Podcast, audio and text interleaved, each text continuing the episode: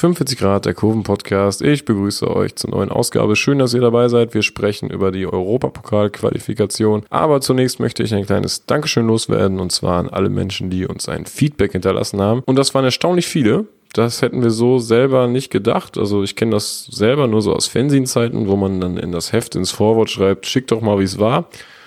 Und dann hat man irgendwie ein halbes Jahr später zwei E-Mails im Eingang, wo drin steht, ja, war geil. Aber jetzt haben sich die Leute wirklich Zeit genommen. Sie haben uns Analysen geschickt, Romane. Wir mussten uns richtig durcharbeiten. Das hat richtig Bock gemacht. Hier und da auch negative Sachen, die für uns besonders wichtig sind, wo man mal schauen kann, okay, das könnten wir besser machen. Hier dann können wir ansetzen. Wie können wir uns selber interessanter machen, weil wir ja scheinbar ziemlich langweilig sind, wurde uns gesagt. Ähm, dass es in Anführungsstrichen langweilig ist, liegt ein bisschen in der Natur der Sache, weil wir versuchen so objektiv wie möglich über das Geschehen auf den Rängen zu berichten und möchten uns da nicht irgendwie anmaßen, uns über irgendeine Kurve oder so lustig zu machen. Wir sind da keine Jury, wir sind nicht Dieter Bohlen.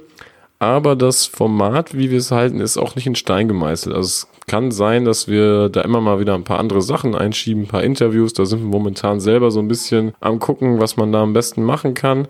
Und wir würden uns auf jeden Fall freuen, wenn ihr da am Ball bleibt. Wir haben einige Fragen auch bekommen, zum Beispiel, wie lange so eine Sendung dauert, wie viel Zeit das äh, in Anspruch nimmt. Und da kann ich jetzt nur von meiner Seite sagen, dass es ziemlich lang gedauert hat. Also das reine Einsprechen meiner letzten Sendung hat etwa so 10 bis 12 Stunden gedauert, würde ich sagen, weil ich 300 Mal neu angefangen habe, weil es mir nicht gepasst hat, weil ich mich versprochen habe oder weil ich einfach eine Scheiße gelabert habe. Und dazu kommt dann noch die Recherche, die man selbst betreibt, beziehungsweise ja das Nerven der Gruppen, die uns Infos liefern. Da ist Stefan der Hauptverantwortliche, der da ziemlich gut vernetzt ist. Und sobald wir dann alle Infos haben, können wir mit der Sendung anfangen. Wie zum Beispiel mit dieser Sendung. Europapokal, die dritte Qualifikationsrunde. Ich denke, wir fangen jetzt einfach mal an mit Roter Stern Belgrad gegen FC Kopenhagen. Bei dem Spiel waren 40.000 Zuschauer, 150 davon aus Dänemark. Und zu Spielbeginn hat die Heimkurve eine Choreo gezeigt unter dem Motto Der Löwe in unserem Dschungel. Mit dem Löwen ist das Vereinslogo vom FC Kopenhagen gemeint. Ein ziemlich junger Verein, der aus einer Fusion 1992 entstanden ist und es schaffte im Maracanã einen Punkt mitzunehmen.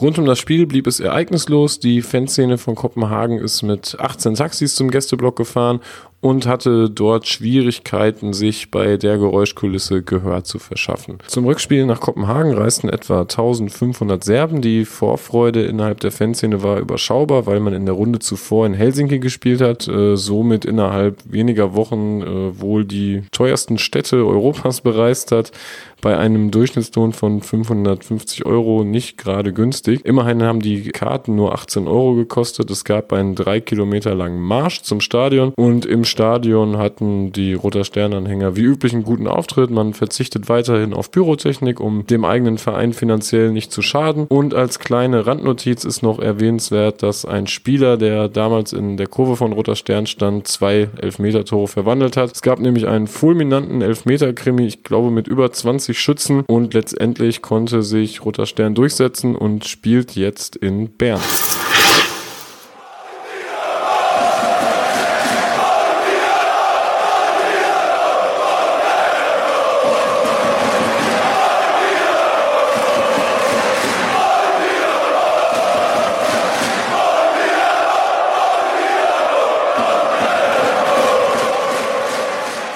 Kommen wir zum vermeintlichen Highlight-Spiel der dritten Runde zwischen Dynamo Zagreb und Ferencvaros. Es gab 1500 Karten für Ferencvaros-Fans. Das Hinspiel fand zunächst in Zagreb statt und 1100 sind per Zug angereist. Die Green Monsters haben eigens einen Sonderzug organisiert für das Spiel, der ab dem Budapester Westbahnhof gefahren ist, dem Nugati-Bahnhof und da gab es reichlich Pyro bei Abfahrt.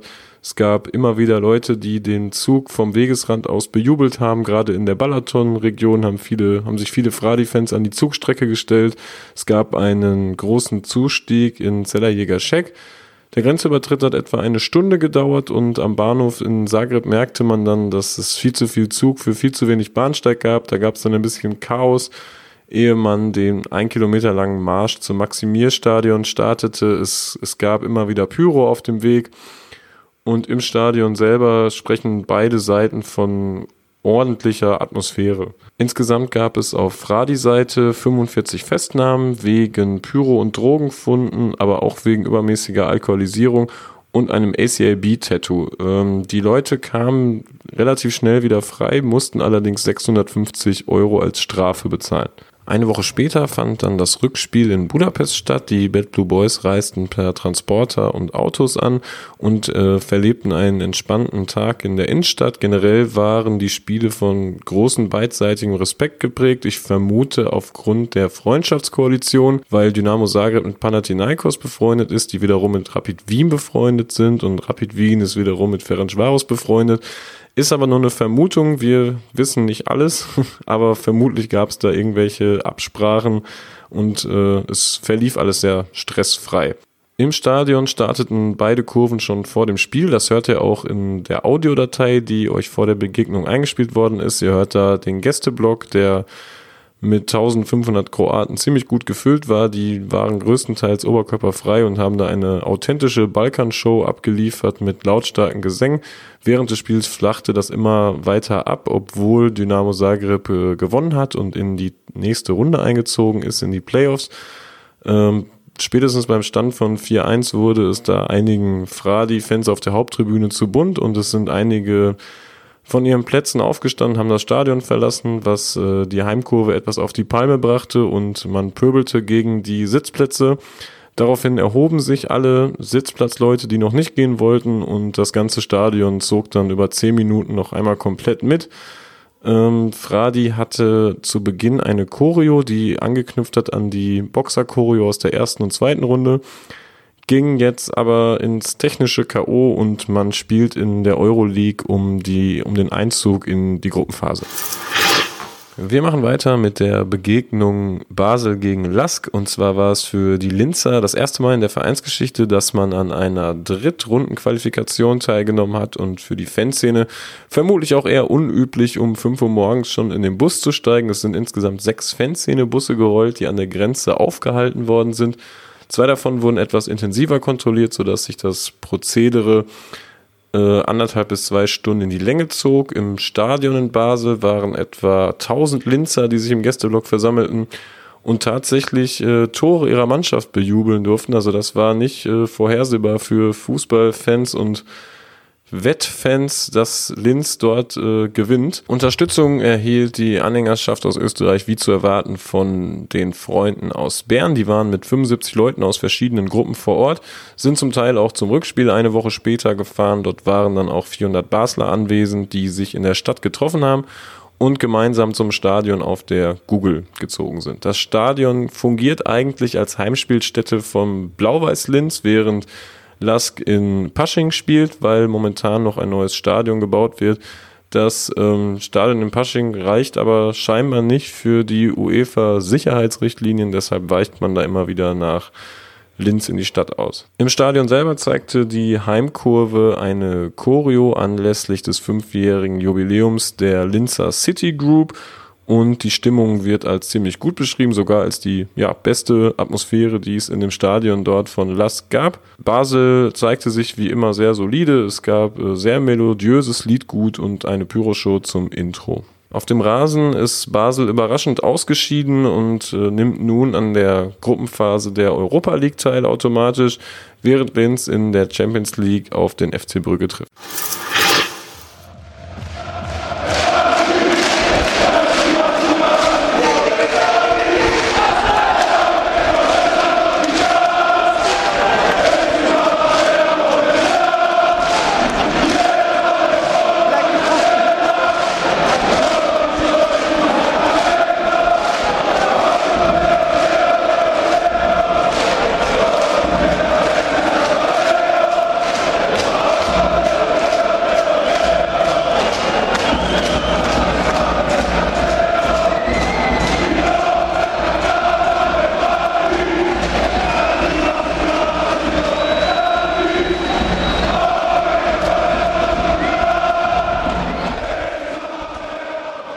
Ja, einige haben es im Einspieler sicher direkt erkannt. Wir sprechen über PAOK. Die haben in der dritten Runde Ajax empfangen, die von 150 Fans begleitet worden sind.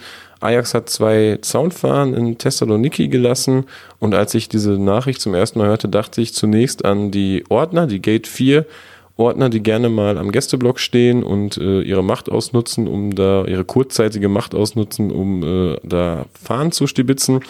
Allerdings waren das unabhängig voneinander zwei Vorfälle, die ähm, in der Stadt passierten. Und zwar einmal am Vorabend. Da wurde in der Nähe des Parkstadions eine äh, Gruppe Holländer überfallen und am Spieltag selber am Morgen hat es einen Überfall am Weißen Turm gegeben, der Hauptsehenswürdigkeit Thessalonikis. Und so sind die äh, beiden Fahnen in griechische Hände gekommen. Das waren zum einen eine Ultras-Fahne und eine F-Side-Fahne, also nicht ganz unwichtig. Die Heimkurve von PAOK hat das Spiel genutzt, um eine neue äh, zentrale Zaunfahne einzuweihen mit der Aufschrift PAOK-Fans, die es so in der Form auch schon gab und damals auch äh, ja, die Einweihung gegen Amsterdam feierte und die wurde jetzt äh, erneuert bzw. komplett neu angefertigt. Nach einer Punkt Punkteteilung auf dem Rasen ging es für etwa 1500 PAOK-Fans nach Amsterdam. Vier Busse sind direkt aus Griechenland angereist, etwa 400 bis 500 Griechen und der Rest Exilanten, wobei das jetzt nicht negativ klingen soll, weil äh, viele PAOK-Leute von außerhalb äh, von, den, von den großen G4-Clubs haben da auch ein äh, großes Standing und fahren zu vielen Spielen. Das heißt, es klingt immer negativ, wenn man von Exilanten spricht, aber die, die haben da durchaus ihre ähm, Daseinsberechtigung. Es gab von den Parkfans, die sich in der Stadt getroffen haben, einen großen Marsch durch die Stadtviertel Amsterdams und äh, im Stadion spielte man ein solides Programm runter. Die Zaunfahnen, die geklaut worden sind, wurden nicht gezeigt und Ajax hat einen kurzen Angriffsversuch gestartet, der von den meisten Parkleuten aber gar nicht äh, ja, bemerkt worden ist. Es ist eine Fackel geflogen und es gab ein bisschen Rennereien, aber nichts Großartiges ist passiert. So, dann widmen wir uns auch der dritten Runde der Europa League Qualifikation und zwar schauen wir auf das Spiel Atromitos Athen gegen Legia. Legia hat erstmalig seit 23 Jahren in Griechenland gespielt und bei 13 Tagen Planungszeit und 2500 Kilometern schafften es über 400 Polen in die griechische Hauptstadt und äh, verlebten dort einen entspannten Tag, obwohl im Internet Fotos kursierten von einem Atromitos-Mob, der äh, auf Suche nach Gästefans ist und es gab auch ein Faklegia-Graffiti im Stadionumfeld. Allerdings gab es äh, kein direktes Aufeinandertreffen der Gruppen. Beim Hinspiel übrigens auch nicht, weil null Griechen in Warschau waren. Legia zeigte zu Beginn eine Pyroshow und legte einen gewohnt brachialen Auftritt aufs Parkett und konnte sich für die nächste Runde qualifizieren. Nach dem Weiterkommen von Brøndby gegen Lechia wartete in der nächsten Runde ein sportlich ziemlich schwieriges Los auf die Dänen und zwar sollte man sich mit Sporting Braga duellieren. Das Hinspiel in Dänemark ging leider schon klar verloren mit vier Auswärtstoren für Braga und im Rückspiel hatte man auch keine Schnitte auf den Rasen, dominierte allerdings das Geschehen auf den Rängen 144 Brøndby-Leute haben die Reise angetreten. Die Flugpreise lagen so zwischen 200 und 400 Euro und man verbrachte einige Tage bei bestem Sonnenschein in Porto, traf sich am Spieltag in Braga, zog äh, mit dem Mob zum Stadion und es ging ohne nennenswerte Vorkommnisse dann wieder nach Dänemark. Nachdem Eik Stockholm in der ersten Runde bereits in Armenien spielte, wartete in der dritten Runde ein weiteres exotisches Los mit äh, Sheriff Tiraspol und zwar sind das von Stockholm knapp 2700 Kilometer nach Moldawien. 55 Leute haben sich kurzfristig entschieden zu reisen, was wohl auch ziemlich teuer war. Allerdings konnte der Bierpreis entschädigen im Stadion, der bei 50 Cent pro Bier lag. Das sollten wir unbedingt erwähnen, das haben wir getan. Dementsprechend ausgelassen wird da auch die Stimmung gewesen sein. Ähm, zum Rückspiel gab es etwas Probleme, weil die Polizei verordnet hat, die Kapazität im eigentlichen Heimblock der Ultras Nord zu reduzieren, und zwar auf 2500 Sitze. Daraufhin hat sich die Gruppe entschieden, in den Oberrang zu gehen und hat mit einem riesigen Polizeiabsperrband symbolisch auf ähm, diese Thematik hingewiesen. Gästefans waren keine vor Ort. Wir kommen auch so langsam zum Ende dieser Folge. Für alle Leute, die jetzt ihr Datenvolumen verbraucht haben, wir sind auch auf Spotify neuerdings und ihr könnt uns da auch gerne abonnieren. Ähm, jeder, der bis jetzt hier am Ball geblieben ist, bekommt jetzt noch eine kleine Belohnung, denn ich habe hier noch einen richtigen Kracher. Ich bin völlig begeistert von diesen Informationen, die wir bekommen haben. Und ich hoffe, ihr könnt meine Begeisterung dafür auch nur ansatzweise teilen, weil es geht um das Spiel Soja Luhansk gegen CSKA Sofia was ja zunächst erstmal nicht so vielversprechend klingt, vor allem weil man nicht davon ausgehen kann, dass viele Gästefans anreisen werden und die Heimszene jetzt ja auch nicht so bekannt ist. Allerdings gab es im Vorfeld in einem oder mehreren ukrainischen Hooligan-Foren eine ziemliche Hetzjagd auf äh, CSKA-Fans, was die wiederum aber im Vorfeld überhaupt nicht wussten. Und zwar hat man in den Bulgaren einen Feind gesehen aufgrund der Freundschaft zu CSKA Moskau. Sprich, es, es herrscht hier ein äh, politischer Konflikt. Es wurde auch zum Beispiel geschrieben, dass ähm, in der Kurve von CSKA die ähm, Donetsk-Fahne hängt, also die Fahne der äh, Separatisten. Und das Ganze hat sich dann so ziemlich aufgebauscht. Ähm, zu Soja Luhansk muss man wissen, das liegt in der Krisenregion. Die weichen momentan aus nach Saporischja oder so ähnlich. Und dort hat sich jetzt ein Hooligan-Bündnis entwickelt, was regelmäßig für Ärger sorgt, bestehend aus ja den Heimfans, den Heim-Hooligans, ähm, Hooligans von Soja Luhansk und äh, von FC Mariupol. Und die haben bereits beim Spiel gegen Podgorica in der Runde davor für einen Angriff auf die Gäste gesorgt nach dem Spiel und haben auch angekündigt, äh, die ZSKA-Leute anzugreifen die zum Teil am Vortag bereits mit der Mannschaft anreisten und am Flughafen direkt die Warnung seitens der Polizei erhielten, dass sich in der Stadt Hooligan-Trupps rumtreiben und ja eine erhöhte Gefahrenlage herrscht. Man wurde dann zum Hotel eskortiert und dort rund um die Uhr bewacht. Am Spieltag selbst trafen noch einige CSKA-Fans ein, die äh, über die Türkei geflogen sind für einen ziemlich teuren Preis. Und es trafen Freunde von CSKA Kiew ein. Das ähm, war ein Verein, den Verein gibt es jetzt so nicht mehr. Die Hooligan-Gruppe ist aber noch ziemlich aktiv. Mit über 100 Kämpfen im Jahr ist das schon eine Ansage und ich vermute, das weiß ich jetzt nicht genau, dass äh, man sich da über äh, Kontakte zu CSK Moskau kennt. Ich hoffe, ihr könnt mir noch folgen. Auf jeden Fall hatte man dann insgesamt einen Mob von 40 Leuten und hat sich dann so auf die Straße getraut, hat Lieder gesungen und sich in einen Pub niedergelassen bis dann eine Stunde später das bereits angesprochene Bündnis aus der Ukraine vorbeigeschaut hat.